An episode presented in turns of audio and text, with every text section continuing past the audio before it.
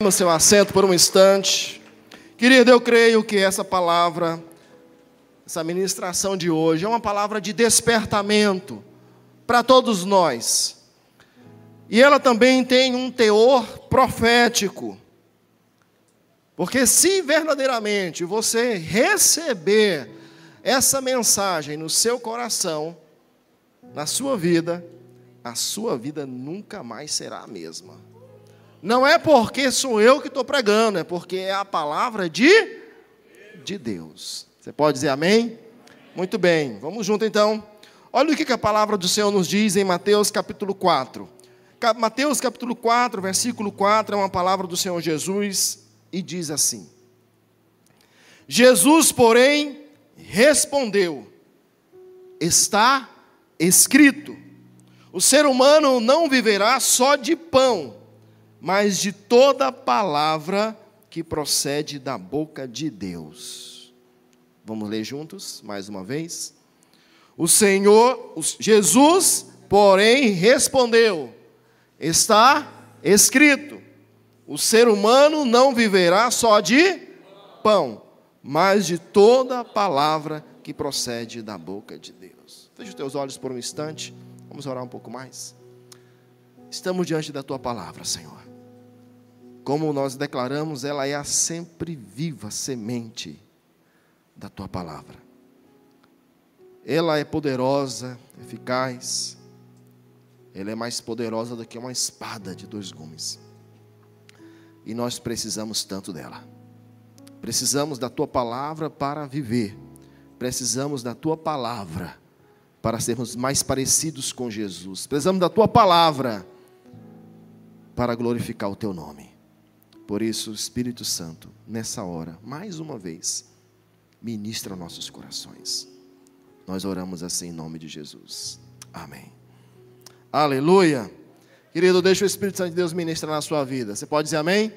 amém? Deixa o Espírito Santo de Deus ministrar na sua vida. O texto que nós acabamos de ler é uma palavra de Jesus. E eu quero que você entenda um pouquinho o contexto, certamente alguns já conhecem.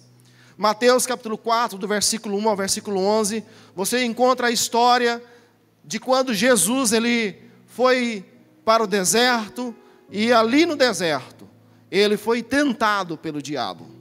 A palavra do Senhor nos diz que o diabo apareceu para Jesus justamente depois dele ter jejuado 40 dias e depois dele ter sido batizado e ter sido batizado nas águas e cheio do Espírito Santo.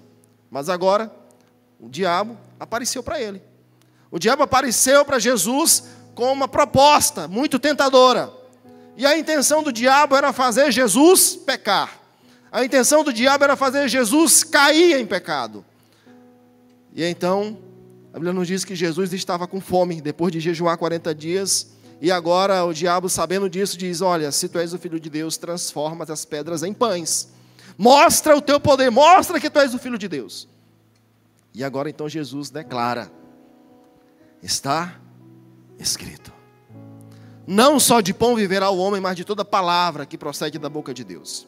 Você deve observar que nesses versículos, nesse período aí de 11 versículos, Jesus declara essa palavra por três vezes. Está escrito. Como é a palavra? Mais uma vez. Jesus diz: Está escrito. Gostei. Está escrito. Observe, irmãos, que se você ler Mateus capítulo 3, Jesus havia sido batizado no Rio Jordão por João Batista. Jesus foi, na mesma ocasião, foi ungido com o Espírito Santo. Na mesma ocasião, Jesus recebeu uma palavra do céu declarando: Este é o meu filho amado em quem me agrado. E agora Jesus está no deserto.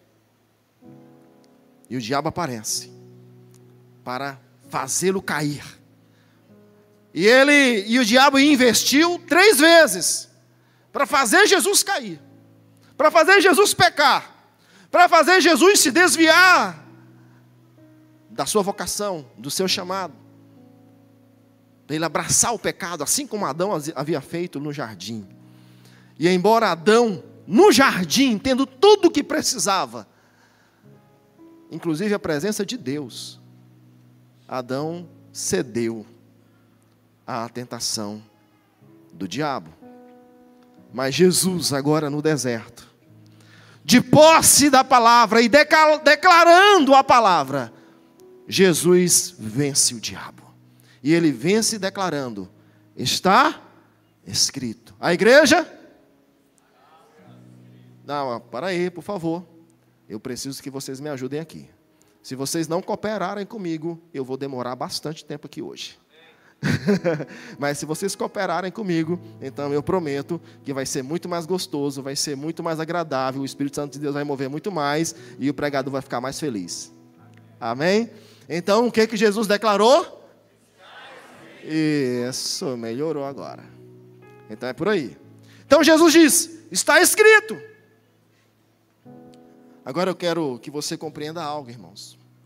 Jesus, ele estava cheio do Espírito Santo. Mesmo Jesus, ele estando em forma humana, ainda assim, ele é Deus, na condição de Deus. Mas Jesus, ele, ele não, sabe, ele não, não xingou o diabo. Ele não agiu de maneira, sabe, infantil. Não, Jesus, ele quando tentado, ele disse: Está escrito. Ele recorreu às Escrituras sagradas e venceu o diabo com as Escrituras. Porque as Escrituras, elas são inspiradas por Deus e útil para o ensino, para a correção, para a educação, para a repreensão e para andarmos em justiça. Então eu quero que você realmente fique muito atento, porque o Espírito do Senhor, querido, Ele quer ministrar sobre nossas vidas hoje aqui. Sabe, nesse último domingo, enquanto nós estávamos aqui recebendo a ministração do pastor Joaquim, eu já sabia que iria ministrar hoje a palavra. Mas, sinceramente, eu, eu tinha uma outra palavra no meu coração para trazer para a igreja. E enquanto o pastor Joaquim ministrava, veio muito forte essa palavra. E eu comecei a anotar no meu celular. Até então, tomei nota, o culto acabou, foi uma maravilha, como somos abençoados naquele dia. E na terça-feira, enquanto eu meditava, orava e escrevia, tomava nota, ia construindo essa mensagem, o Espírito Santo me fez lembrar que exatamente domingo passado, o segundo domingo de dezembro, comemora-se, desde 1850, o dia da Bíblia. Desde 1850, quando os primeiros missionários europeus e americanos chegaram no Brasil, comemora-se o dia da Bíblia. É uma, não é para idolatrar a Bíblia, mas é para louvar a Deus e agradecer a Deus pelo fato de nós termos acesso às Escrituras. Porque por mais que para mim, para você, ela seja muito acessível. Hoje nós temos a Bíblia, as Escrituras, em várias versões, em várias linguagens e para vários segmentos. Temos a Bíblia para o homem, para a mulher, a Bíblia para a criança, a Bíblia para o jovem, para o adolescente. É uma variedade enorme, é uma riqueza, que coisa maravilhosa. E o fato de nós vivermos isso, nós acabamos ignorando o fato de que, embora nós já tenhamos atualmente a Bíblia, as Escrituras, traduzida para mais de dois mil idiomas, segundo as pesquisas, nós ainda temos mais de quatro mil idiomas que não dispõem da Bíblia na sua própria língua. Mais de quatro mil. Então, que privilégio, irmãos. Então, domingo passado nós tivemos essa comemoração. E eu quero lançar uma pergunta para você, uma reflexão. Como nós vimos nesse texto, Jesus venceu as investidas do diabo usando as escrituras. E a minha pergunta, a minha pergunta de reflexão para você é: atualmente, qual é o seu nível de comprometimento com as escrituras? Atualmente, o seu nível de comprometimento com as Escrituras é suficiente para você ter vitória sobre as tentações que o diabo lhe apresenta? Você não precisa responder agora, eu quero que você reflita sobre isso. Queridos, nessa palavra, Jesus ele não negou o fato de que todos nós temos necessidades básicas que precisam ser supridas, inclusive de alimento. Ele declarou abertamente: não só de pão viverá o homem, ou seja, nós precisamos de pão, precisamos do arroz, precisamos do feijão, mas Jesus está declarando que tão quanto, tão essencial quanto, é o arroz, o feijão, aquilo que chega na nossa mesa, no nosso prato. Jesus diz: nós precisamos da palavra de Deus para viver. Nós precisamos viver pela palavra. E se você observar essa palavra viver aí, quando diz viverá, essa palavra viver, lá no grego, é zal, que é oriundo de zoe, que significa vida, mas não é só vida biológica, não é só o fato de você estar respirando. Você está respirando, você está aqui, você está me ouvindo, você está vivo. Aleluia! Mas não é só essa vida que Jesus quer que você tenha. Ele quer que você desfrute da vida de Deus fluindo em você. A vida de Deus fluindo em você. Olha o que, que Jesus diz em João 6, 63. Eu amo esse versículo. Eu amo essas palavras de Jesus. Olha o que, que ele diz. João 6, 63. Ele diz: Vai chegar aí, né? Deixa eu chegar que é para todo mundo acompanhar. João 6, 63. O Espírito é o que vivifica. A carne para nada aproveita. Então, segura bem um pouquinho, olha só. O Espírito é o que vivifica. Vivificar quer dizer, é o que dá vida.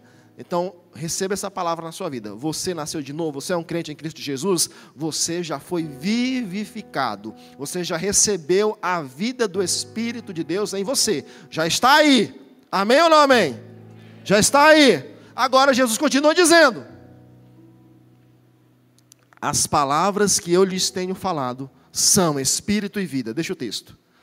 As palavras que eu lhes tenho falado, as palavras que eu estou dizendo para vocês, são espírito e são vida. O que, que Jesus está dizendo para mim e para você aqui, irmãos? Jesus está dizendo claramente que para que eu experimente mais do Espírito, mais do poder de Deus, mais da presença do Senhor na minha vida, eu preciso dar ouvidos e acolher no meu coração o quê? As palavras que Ele diz. Acolher no meu coração. Porque as suas palavras são Espírito. E diz, e também são vida. Então, quando você recebe a palavra, quando você decide viver pela palavra, além de você ser cheio do Espírito, além de você fluir no Espírito, você também é cheio da vida de Deus fluindo em você. É por isso que o Senhor Jesus diz: Eu vim para que vocês tenham vida, e vida em abundância. Jesus quer isso, querido. Agora, eu e você precisamos nos apropriar nos comprometer com a Sua palavra. Então Jesus diz: não só de pão viverá o homem, mas de toda palavra que procede da boca de Deus. Nós precisamos, portanto, ser nutridos, alimentados com a palavra de Deus. Crentes, cristãos, cristãos que ignoram as Escrituras, eles desfalecem espiritualmente.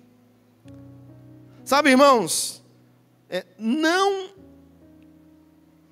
Vou colocar de outra maneira. Só é possível você viver a vida que Jesus promete se você estiver comprometido com o que ele diz. Eu creio que você está aqui hoje porque você quer a vida que Jesus promete. Você quer viver aquilo que Ele promete que, que é para você viver. Então, querido, se comprometa com aquilo que Ele está dizendo. Se comprometa com o que Ele diz. Sabe, porque crentes, cristãos que não se relacionam diariamente com a Bíblia. Oh, irmãos, esses irmãos, por mais preciosos que sejam, eles, vivam, eles vivem um cristianismo débil, pobre, insosso, medíocre. Cristãos que não são comprometidos com as Escrituras vivem uma fé débil, pobre, sem vigor, sem vitalidade. Queridos, o propósito de Deus é que eu e você sejamos cheios do poder dEle, sejamos cheios da vida de Deus fluindo dentro de nós. É esse o propósito de Deus, é essa a vontade do Senhor, é isso que Ele quer para mim e para você. Observe que Jesus, Ele deu esse princípio respondendo ao Satanás. Ele usou as Escrituras por três vezes, Jesus usa as Escrituras. Queridos, isso aqui é um princípio para você ter vitória. Para que você, para que eu e você tenhamos vitória sobre as artimanhas do inimigo, nós precisamos estar de posse da espada do Espírito, que é a palavra de Deus. Precisamos estar de posse dela. Até porque, queridos, até porque, por incrível que pareça, o diabo também conhece as Escrituras.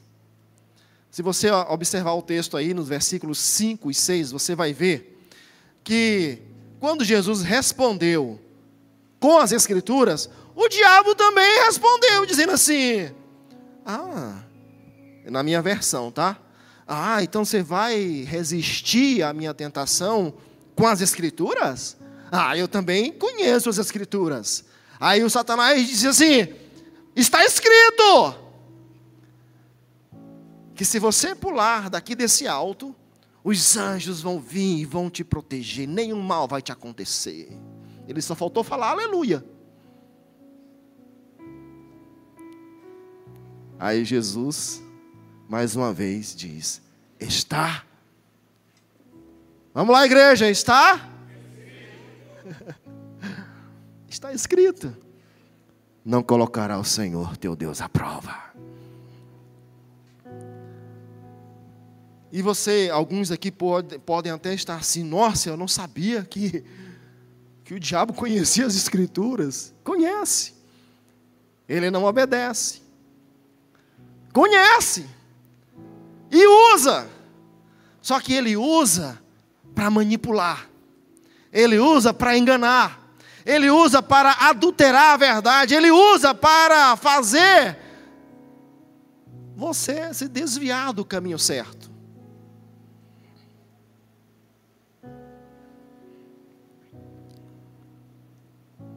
Agora, sabe o que é mais incrível? Aliás, o que é mais lamentável não é o diabo usar as escrituras. O mais lamentável é crente. Crente que ignora as escrituras, que negligencia as escrituras, que o único contato, o único relacionamento que, que, que ele tem com as escrituras, com a Bíblia, é a pregação de domingo. Isso quando vem para o culto. Quando não, no máximo, os cortes de vídeos das redes sociais. Isso sim que é que é lamentável. Porque, queridos, ignorar as escrituras é uma das maiores razões para os enganos, para os erros. Eu posso dizer para você com segurança que se você se se você elevar, aumentar o seu nível de comprometimento com as escrituras, a sua vida será outra. Vou dizer mais uma vez, porque essa é uma palavra profética, você não recebeu como deveria. Se você aumentar o seu nível de comprometimento com as Escrituras, com a Bíblia Sagrada, a sua vida nunca mais será a mesma. nunca mais será a mesma. Nunca mais.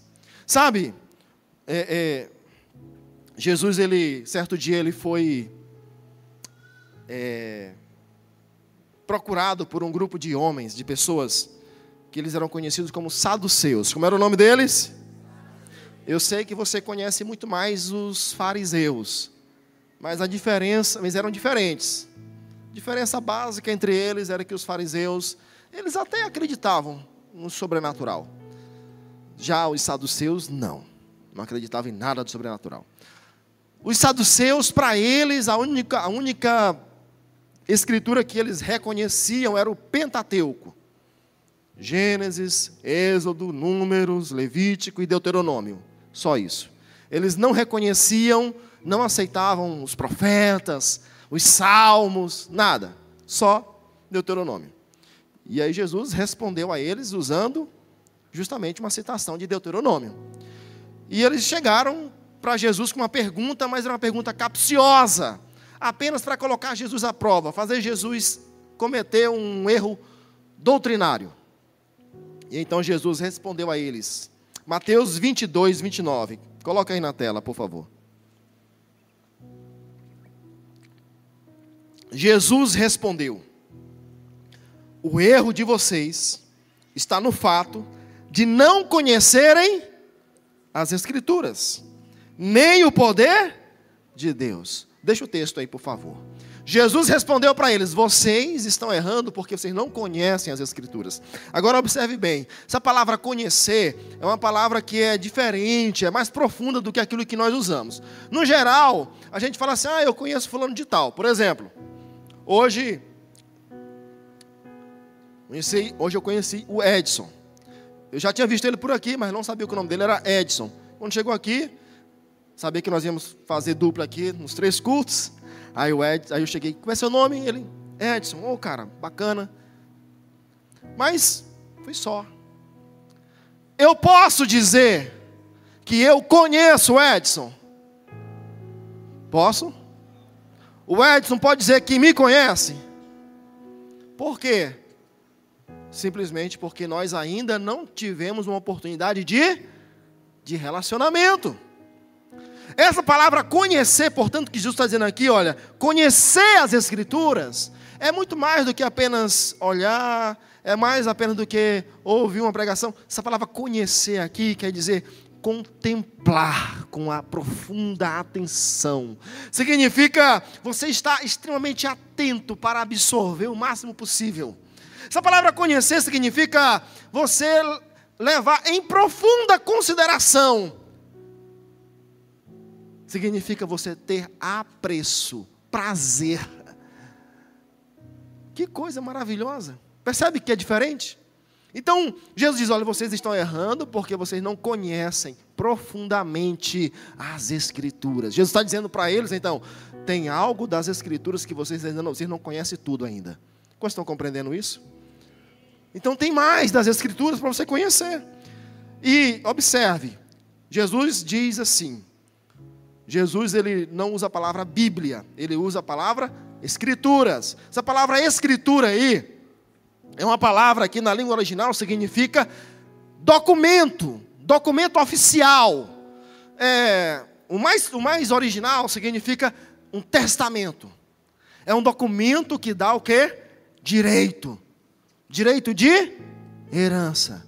Agora acompanha comigo, vem comigo. Se você pega a sua Bíblia, se abre aí logo no início, você vai encontrar lá dizendo Antigo Testamento. Se você vai para a segunda parte, você encontra o Novo Testamento. Ou seja, essa palavra testamento é algo que significa o que, irmãos? É um documento que aponta, que indica que você tem uma herança. A palavra de Deus, a Escritura Sagrada, é o testamento de Deus para os seus filhos. E ela revela a minha, a sua, a nossa herança. Há uma herança da parte do Senhor para mim para você que nós precisamos tomar posse. Há uma herança. Spurgeon, ele conta a história, seus livros, de que ele tava, foi visitar um dia uma senhora ao que, tudo, ao que tudo indica era ovelha dele. E ela era uma senhora muito pobre, muito pobre, e ela estava no leito já prestes a morrer. E ele foi lá para visitar, orar, aquelas coisas que pastor tem que fazer. E quando ele chega para visitar aquela irmã, ele observa que na parede havia um quadro. E aquele quadro lhe chamou muita atenção. E ele então perguntou para aquela senhora o, o que era aquele quadro. E ela disse: Foi um presente. A minha ex-patroa, vivi com ela a vida inteira, via, sepultei ela. E antes dela morrer, ela me deu esse papel. Eu achei tão bonito. E coloquei nesse quadro, nessa moldura. E Spurgeon, então, pega aquele quadro e ele percebe que aquele papel era um testamento que dava direito para aquela mulher, aquela pobre mulher, que viveu tão piedosamente a sua fé, a ter posse de toda a herança, de toda riqueza que aquela sua ex-patroa havia deixado para ela. Só que ela desconhecia, por quê? Porque ela não sabia ler. Então ela era rica, tinha uma herança, mas ela desconhecia. Queridos, e assim, lamentavelmente, tem sido muitos cristãos, muitos crentes.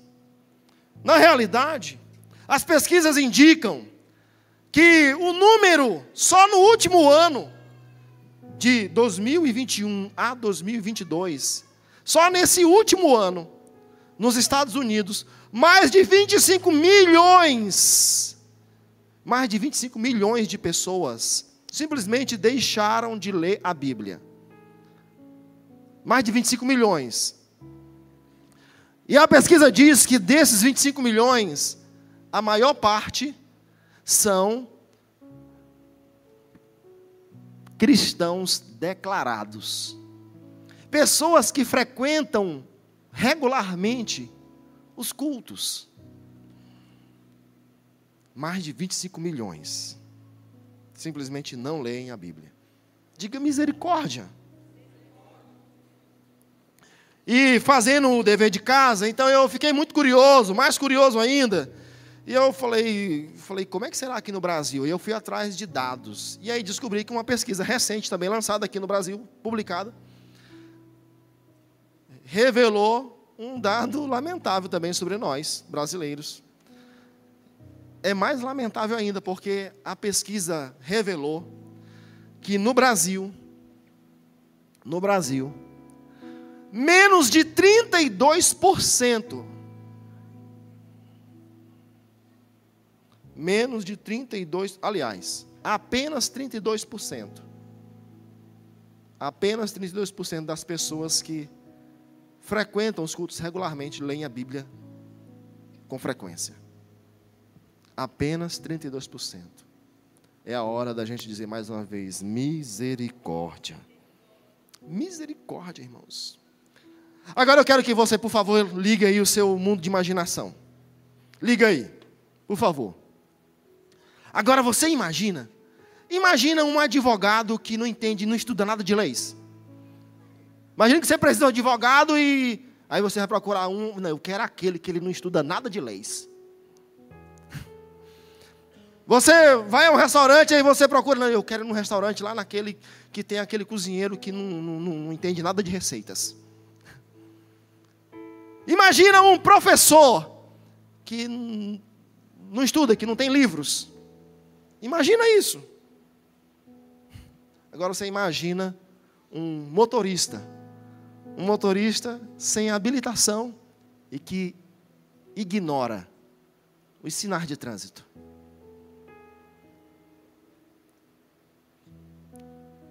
Tão absurdo quanto essas imagens, essas possibilidades, tão absurda quanto é um cristão, um crente, que ignora, que desconhece as Escrituras Sagradas. É algo inconcebível, irmãos, é algo inimaginável, inaceitável. Inaceitável. Irmãos, nós temos vivido coisas maravilhosas aqui no nosso meio, sim ou não? Temos vivido, nossos cultos têm sido maravilhosos, nós temos recebido assim, a presença de Deus, nós temos, sabe, é, os, os, pastores estão comprometidos em orar, em jejuar, tem um grupo de irmãos aí que são mesmo assim do fogo, estão, estão comprometidos em, em buscar e atrair um avivamento para o nosso meio, irmãos. Quando a gente se reúne para orar, os pastores, a gente não fala de outra coisa. Nós estamos crendo mesmo, as palavras proféticas indicam isso, que Deus quer fazer algo, que Deus quer derramar algo. Queria dizer, eu creio verdadeiramente nisso. Agora atente para algo. Em grande medida, o avivamento que o Senhor quer derramar em nosso meio, não só aqui na igreja, mas na sua casa, na sua família, na nossa cidade, precisa ser precedido de um abibliamento. Nós precisamos, obrigado pelo seu amém. Nós precisamos de um abibliamento, nós vamos conhecer, sabe? Nós precisamos redescobrir o valor das Escrituras Sagradas.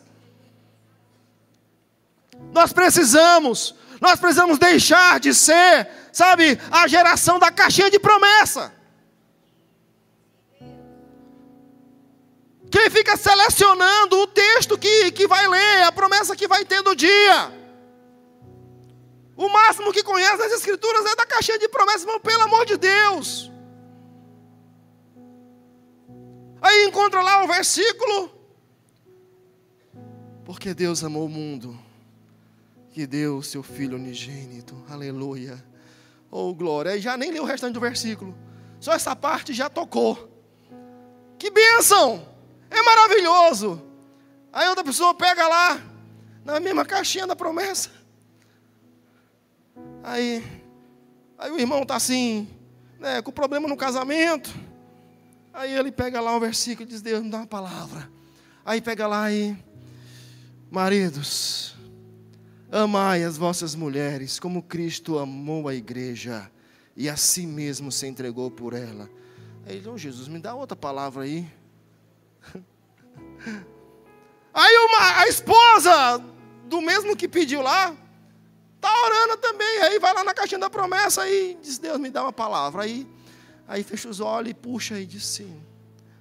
Mulheres, sede submissas aos vossos maridos. Não, senhor, outra.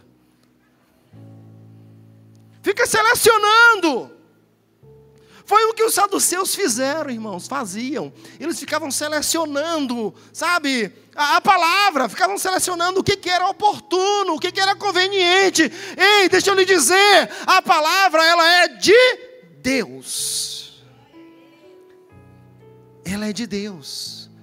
E 2 Timóteo 3,16 diz algo que é muito precioso. Aguenta aí, vamos lá, aguenta aí. 2 Timóteo 3,16, vamos lá, vamos lá. Olha o que, que diz. Cadê? 2 Timóteo 3,16 ele vai chegar. Está na Bíblia. Aleluia. Eu sei de qual, mas eu quero esperar para os irmãos poder tudo acompanhar. Isso, obrigado. Vamos lá, queridos, olha só, presta atenção. Toda a Escritura. É inspirada por Deus. E útil para o ensino, para a repreensão, para a correção e para a educação na justiça. Volta do início, deixa o versículo. Diz que toda a Escritura, não é só a parte que eu gosto, não é só aquela que eu acho conveniente, é toda a Escritura, toda a Bíblia. Ela é inspirada por Deus e ela é útil, toda, toda. Você sabia que tem umas partes da Bíblia que eu não gosto? Tem. Essa semana mesmo, tem duas semanas isso. Eu tô, eu tô, eu tô meditando, eu tô meditando não, eu tô lutando com esse versículo, pastor. Eu estou dizendo, Jesus, esse negócio aqui é difícil, eu não estou conseguindo com esse negócio, não. Aí toda vez que eu vou para aquele versículo, eu me sinto reprovado.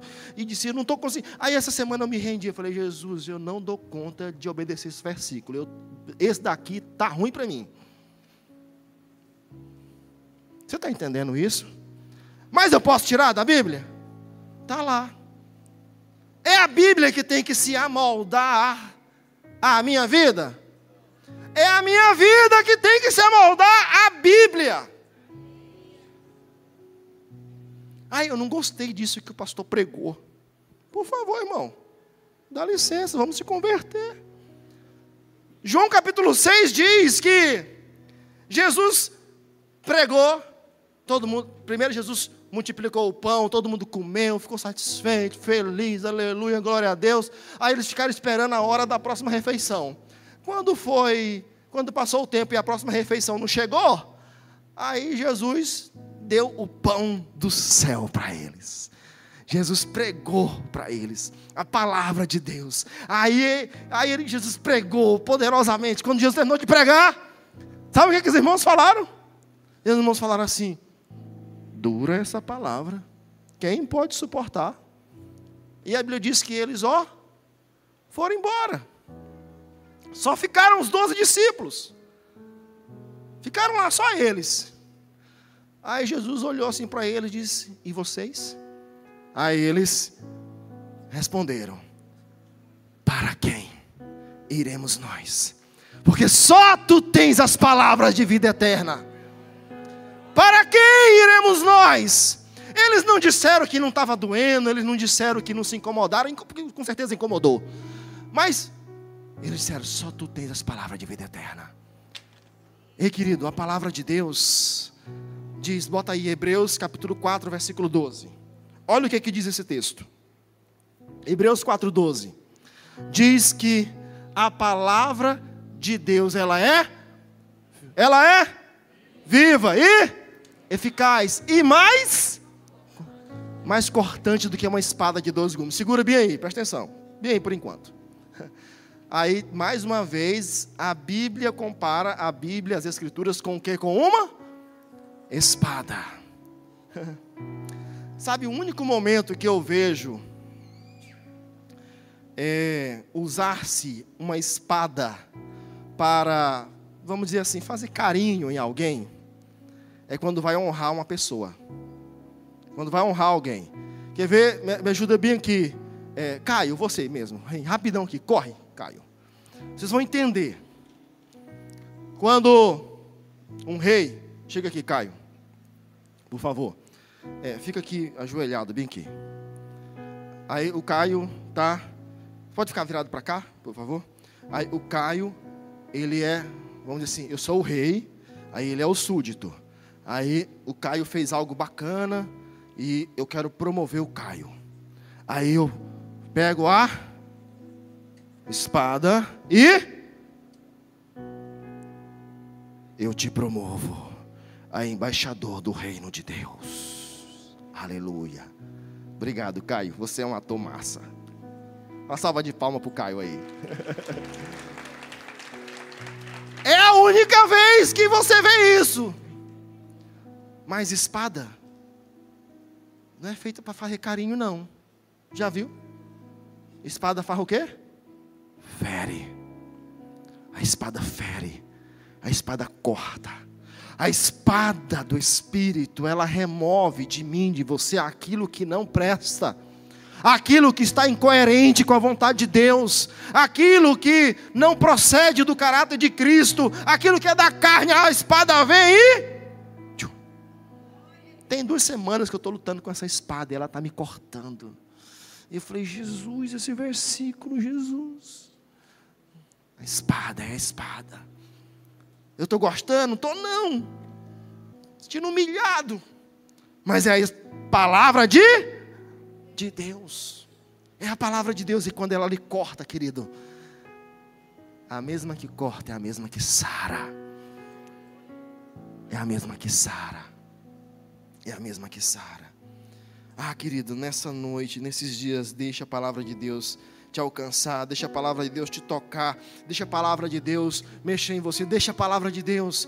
Né? Vamos viver um abibliamento, vamos viver um abibliamento, vamos, vamos nos apropriar da palavra de Deus, em nome de Jesus, vamos mudar essas estatísticas, vamos ser a igreja que vive essa exceção de sermos o povo do livro, o povo que conhece a Bíblia.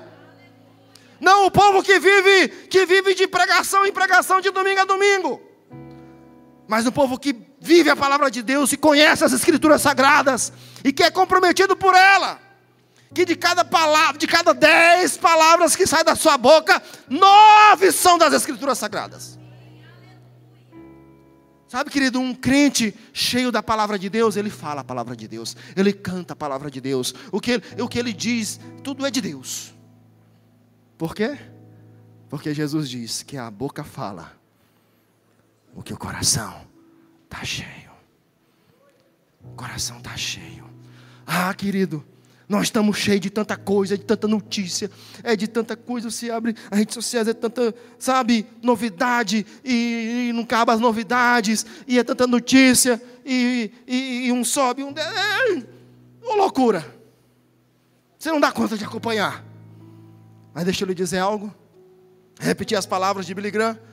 Ele diz que a palavra de Deus, a Bíblia Sagrada, ela é mais atual. Mais atual até mesmo do que o jornal que vai sair amanhã contextualizando para hoje, é mais atual do que as notícias que vão rolar, as fofocas que vão rolar nas redes sociais amanhã. Assim é a Bíblia. E aquele que se alimenta dela, aquele que lê as Sagradas Escrituras, fica atualizado. Aleluia! Fica atualizado. Pastor, esse negócio de ler a Bíblia todo dia, isso não é muito radical? Irmão, se é para a gente ser radical, nós estamos, estamos sendo radicais em tantas coisas. Nós estamos sendo radicais na frouxidão moral. Estamos sendo radicais na nossa distração com entretenimento. Nós estamos sendo radicais politicamente. Querido, então agora é hora de nós sermos radicais espiritualmente e nos agarrarmos à palavra de Deus, que é o conselho de Deus, é a verdade do Senhor, é a espada do Espírito é a semente santa que nos dá vida. É a hora de nós sermos radicais assim. É a hora de ser radicais assim. Essas mesmas pesquisas, elas, elas dizem coisas muito legais, eu quero falar para você já já. Eu quero apontar para você, querido, algo que é muito interessante. Durante toda a história da humanidade, nós encontramos, sabe, sinais do impacto, da influência da palavra de Deus nós encontramos. Quando você olha para a história, para o desenvolvimento da educação formal, a evolução da educação formal, sabe, a evolução da, educação, da formação acadêmica, querido, talvez você não saiba, mas tudo isso, em grande medida, é resultado da influência do conhecimento das Sagradas Escrituras. As faculdades mais proeminentes do mundo hoje um dia elas foram berço de avivamento. Foram fundadas por homens cheios do Espírito Santo e profundamente comprometidos com as Escrituras Sagradas. A formulação de leis justas, influência das Escrituras. O movimento de promover dignidade social para as mulheres influência das Escrituras Sagradas. A noção de direitos civis, Escrituras Sagradas. A noção de direitos humanos, influência das Escrituras Sagradas. Até mesmo, até mesmo, a constituição de cartas magnas de países influenciadas pelas Escrituras, como a dos Estados Unidos, por exemplo. Mas eu quero trazer mais para perto, vamos trazer mais para perto, vamos trazer mais para perto. Pastor, na minha vida, como é que isso vai fazer? Vai mudar? O que vai alterar? Presta atenção. Querido, você está falando com um homem. Você está ouvindo um homem aqui. Que o que eu sou hoje é resultado da influência desse livro. Eu poderia contar inúmeras histórias para você. Mas eu quero compartilhar com você uma história. Com aproximadamente 17 anos, eu era ainda um novo convertido. Não conhecia absolutamente nada da Bíblia. A única porção da Bíblia que eu tinha era um livrinho daqueles do Novo Testamento, azulzinho dos Gideões. A maioria de vocês deve conhecer. Que eu recebi quando cheguei na igreja. E naquele período era um período muito difícil da minha vida, da minha família. Estava vivendo como arrimo de família, tendo que sustentar a casa. E vivendo praticamente de favores. E naquele em um, dia eu cheguei no prédio da igreja, um, fui lá para pedir socorro. A verdade é essa. E comecei a participar ali de uma reunião de oração. Depois eu descobri que era uma reunião de evangelismo, que eles estavam reunindo ali para orar só para evangelizar. Até então eu nunca não sabia nem o que era isso. Mas naquele dia, Falaram, falaram, eu não lembro de nada do que foi dito. Eu estava triste, cabisbaixo, preocupado, enfim, estava muito mal. Todos saíram, ficou só eu e um rapaz naquela sala. E aquele irmão me viu ali, cabisbaixo, triste, e ele olhou para mim, eu não correspondi, eu estava cabisbaixo, e ele disse assim: Jonathan,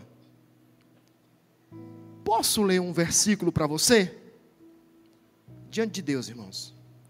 Sem nenhuma expectativa e sem nem olhar para ele. Eu respondi: Pode.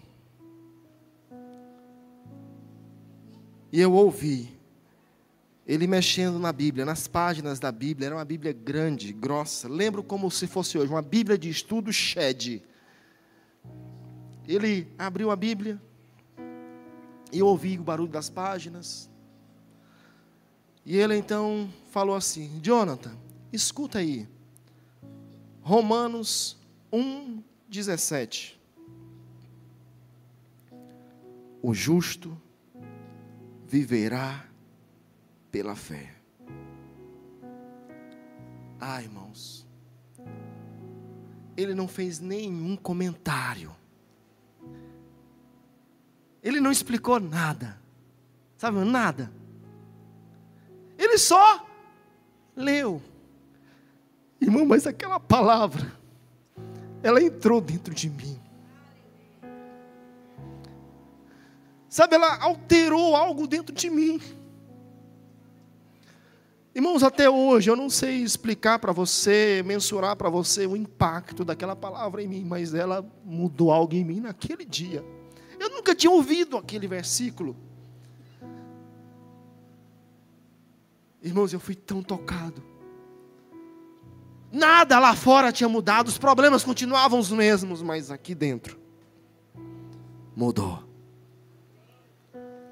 Eu lembro que naquela tarde eu até saí junto com eles, eu estava animado, fomos evangelizar, eu não sabia nem o que era isso.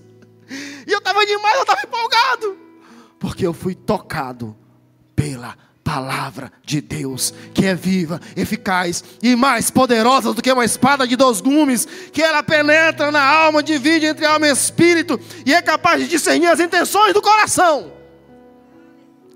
Essa palavra, querido, me pegou por dentro naquele dia. E naquele dia despertou. Eu preciso conhecer essa palavra, eu preciso conhecer essa palavra. E eu comecei a ler aquele Novo Testamentozinho, eu comecei a ler. Meu pastor na época percebeu que eu estava interessado, aí ele me deu uma Bíblia. E eu li, e eu comecei a ler. Eu era só um adolescente, mas eu tinha 17 anos de idade. A família estava uma bagunça. Eu saía às seis e meia da manhã para ir trabalhar num supermercado onde, pela graça de Deus, eu fui gerenciar. Imagina, um adolescente de 17 anos, fui gerenciar o supermercado lá no Bom Sucesso. Aí eu estou lá, Passava o dia todo lá. De seis e meia da manhã, de sete, porque eu saía às seis e meia de casa. De sete horas até às dezoito e trinta. Saía de lá direto para ir para o colégio. Para fazer o ensino médio. No Amaral Raposo, onde hoje é o colégio militar. Saía de lá às dez horas da noite. Chegava em casa. Mas eu tinha ouvido. Eu tinha ouvido. Eu sou muito é, atencioso, sou muito curioso. É, é, tem outra palavra que não está saindo agora. Mas eu percebo as coisas. E um dia eu percebi o meu pastor conversando com alguém que se você ler cinco capítulos da Bíblia por dia, você termina de ler ela dentro de um ano. E eu, hum, peguei aquilo para mim. Falei, é? Eu falei, peguei aquela Bíbliazinha. Irmão, eu chegava em casa. Eu chegava em casa dez e meia da noite, aproximadamente. Às vezes vinha de bicicleta, às vezes de ônibus, às vezes de pé mesmo. E na Vila Lobão.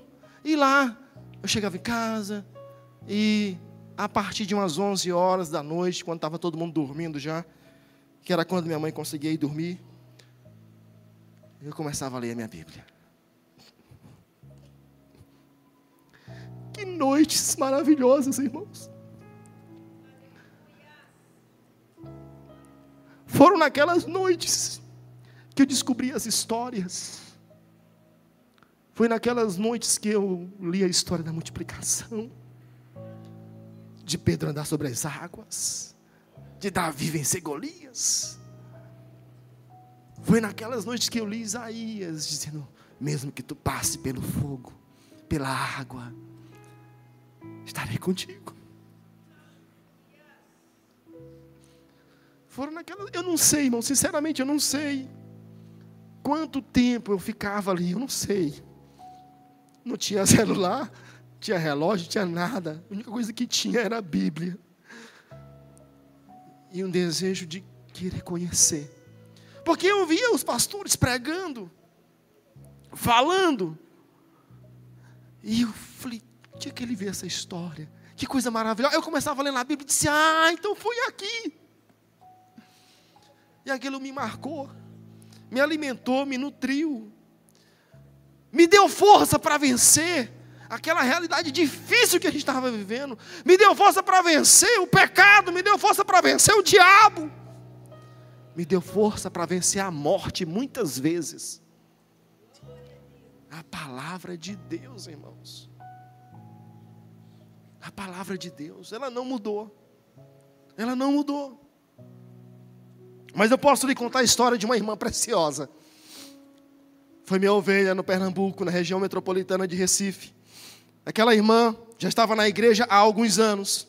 E ela sempre chegava na igreja muito cedo, para os cultos. E ela chegava, e o semblante dela era sempre o mesmo, assim, tristonho, pesado. E um dia, coisa de pastor, caí na besteira de perguntar: Ô oh, irmã, como é que está a senhora, a sua família? E ela, ligeiro, contou a história dela, uma história triste. E eu fiquei sem palavras. Falei: não tenho nada que eu possa dizer para essa mulher. Me senti assim, tão inútil. Passou o tempo, lancei um desafio para a igreja. Leu o Novo Testamento todo. Lancei o desafio. Os irmãos aceitaram. Aproximadamente duas semanas depois, aquela irmã está chegando num culto. Mais uma vez, uma das primeiras a chegar. E o semblante dela estava diferente. Eu percebi, eu notei que o semblante dela era diferente. E eu cheguei para ela e disse: Minha irmã, o que aconteceu com a senhora? Seu semblante está diferente. Ela disse: Ah, pastor, eu preciso que o senhor e a sua esposa vá lá em casa, que eu tenho uma bênção para contar.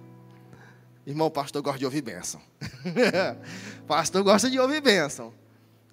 Fomos lá. Entramos, chamou para a mesa, sentamos. E eu falei: Conta, irmã, eu queria saber da bênção. E ela disse: Pastor, que coisa maravilhosa foi essa que o Senhor fez, mandar a gente ler a Bíblia, o Novo Testamento. Eu já estou na igreja, se eu não estou enganado, ela falou já há mais de cinco anos. Já estou na igreja há mais de cinco anos e eu nunca tinha lido a Bíblia dessa maneira.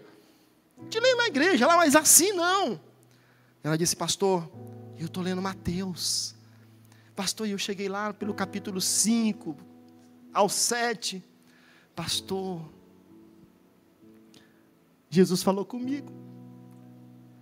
Pastor, eu descobri que eu era uma adúltera. Porque há 30 anos, quantos anos, igreja? Há 30 anos, pastor, eu sou a outra de um homem. Eu conheço a mulher dele e ela sabe quem eu sou. E eu tenho um filho de 30 anos desse casamento. Pastor, E depois que eu li isso na Bíblia, depois que eu li Jesus falando sobre isso, pastor, eu tomei uma decisão. Aquele homem chegou aqui, veio aqui em casa, como é o costume dele, veio. E quando ele chegou no portão, eu corri lá e segurei o portão. Eu disse: a partir de hoje tu não entra mais aqui. Porque a partir de hoje, eu não sou mais a outra. Estávamos vivendo em pecado. Estávamos vivendo em adultério. Ela dizendo. E eu ouvindo, e ela disse. E eu mandei ele embora, pastor. Eu falei: volte para a sua família. E a parte que eu acho mais legal é agora. Ela disse: Pastor, e eu tomei uma decisão. E olha que ela nem tinha chegado nessa parte ainda da Bíblia. disse: Eu tomei uma decisão, pastor. Disse: Me diga, irmã. Aí disse: Pastor, um dia eu vou me preparar. E um dia eu vou procurar a mulher daquele homem. E eu vou pedir perdão para ela. Por todo o prejuízo que eu causei ao casamento e à família dela. Irmãos, não havia palavra alguma que eu poderia dizer para fazer aquela mulher chegar a essa convicção que ela chegou. Ela precisava ter contato com a palavra de Deus, ter uma revelação de Jesus Cristo em sua vida, para ela ser convencida pelo Espírito Santo de Deus, se arrepender do seu pecado e mudar de vida. Esses dias, há duas semanas atrás aproximadamente, três semanas, para ser mais preciso, saindo de uma aula do CCC. Um irmão me procura, pastor, eu queria um conselho. Ali no corredor mesmo ele contou a história, ouvi atentamente. E enquanto eu ouvia diante de Deus, eu não sabia o que dizer para ele. E eu ele falando e eu orando aqui, Jesus, o que eu vou falar para ele? Que situação complicada. Tipo aquela coisa, se correr o bicho pega, se ficar o bicho come. E eu falei, Jesus, eu não sei. Aí eu orei, falei, Senhor, me dá uma palavra. Aí eu não tinha uma palavra específica. Mas eu falei assim para ele, disse, irmão, nós vamos fazer o seguinte. Porque, irmão, eu creio na palavra de Deus, eu creio nas escrituras. Eu creio nas escrituras. Falei, falei para ele assim, irmão, vamos fazer o seguinte. Nós vamos orar aqui agora. E antes do dia dessa reunião, que você tem que dar a resposta de um conflito, uma situação delicadíssima, Deus vai lhe dar uma palavra nas Escrituras. Oramos. Semana passada agora, ou foi essa semana, já nem me lembro. Minha esposa está viajando e quando a esposa viaja, a gente fica assim meio perdido no tempo. Aí, irmão procura. Procura, a gente se encontrou aqui num, nesse cruzamento aqui, né, da, da igreja aqui. E o meu querido, como é que está aquela situação? Como é que ficou? Eu disse, pastor de Deus. Eu estava no meu devocional, lendo a Bíblia. E de repente, um versículo falou comigo poderosamente.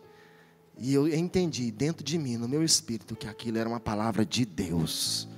E aquela palavra específica foi o conselho de Deus para resolver aquela situação. E eu usei o conselho daquele versículo e a situação está resolvida.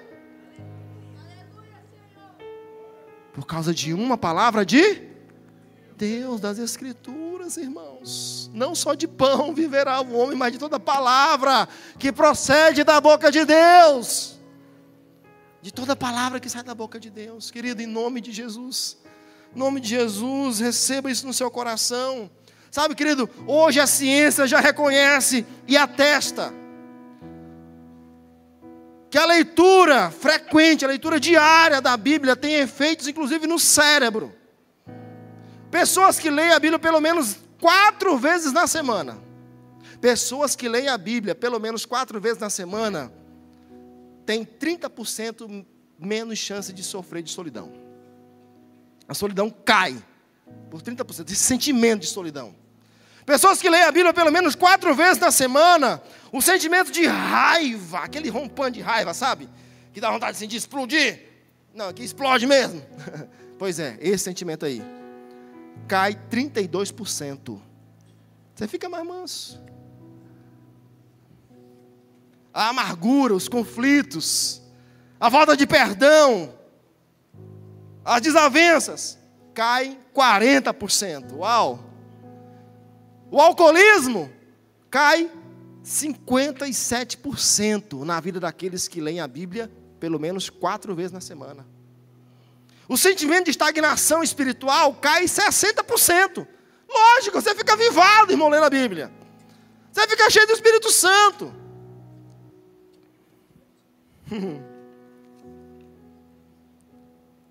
Para quem lê a Bíblia pelo menos quatro vezes na semana, o contato com a pornografia cai 61%. Ah, eu gosto dessa parte. Eu gosto demais dessa parte. Para quem lê a Bíblia pelo menos quatro vezes na semana, você fica até 200% mais corajoso, ousado para falar da sua fé.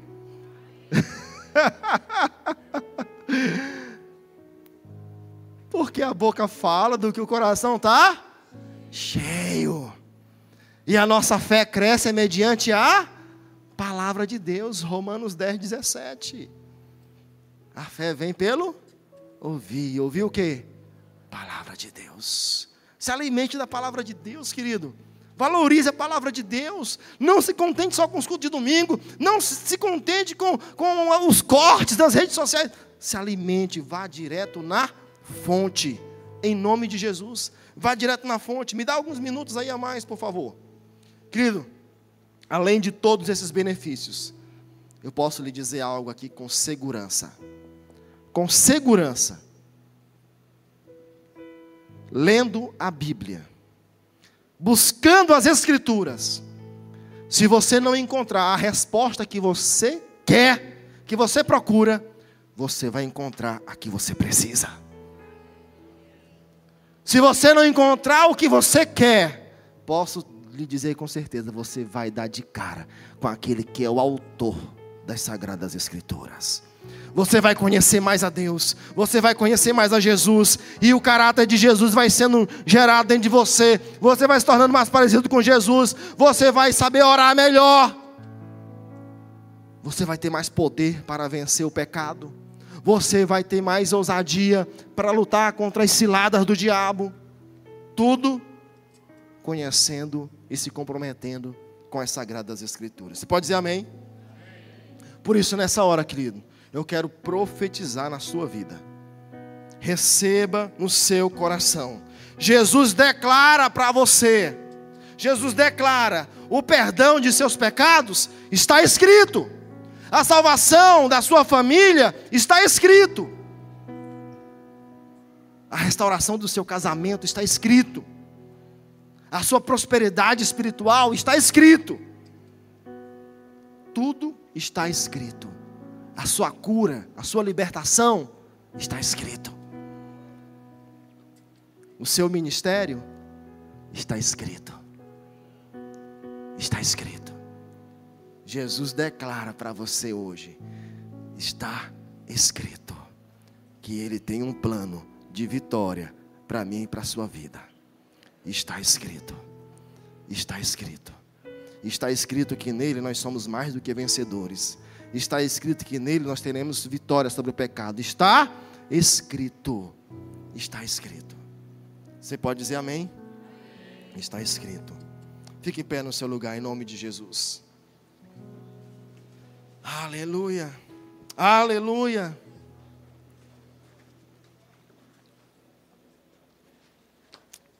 Nessa noite, eu quero que você tenha a oportunidade de fazer um compromisso.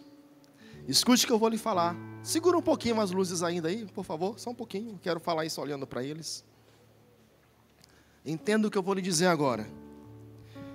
Você recebeu aí Quantos receberam? Alguém não recebeu? Se alguém não recebeu um semelhante a esse, sustenta sua mão aí que vai chegar alguém para entregar. Tem gente aqui que não recebeu, gente, por favor. Tem gente que não recebeu, ó, pessoal da recepção, tem gente aqui que não recebeu. É o seguinte, isso aqui, o que é que está escrito? Vamos lá? Minha vida nunca mais será a mesma. Você quer isso para você? Amém. Minha vida nunca mais foi a mesma depois da palavra de Deus. Nunca mais.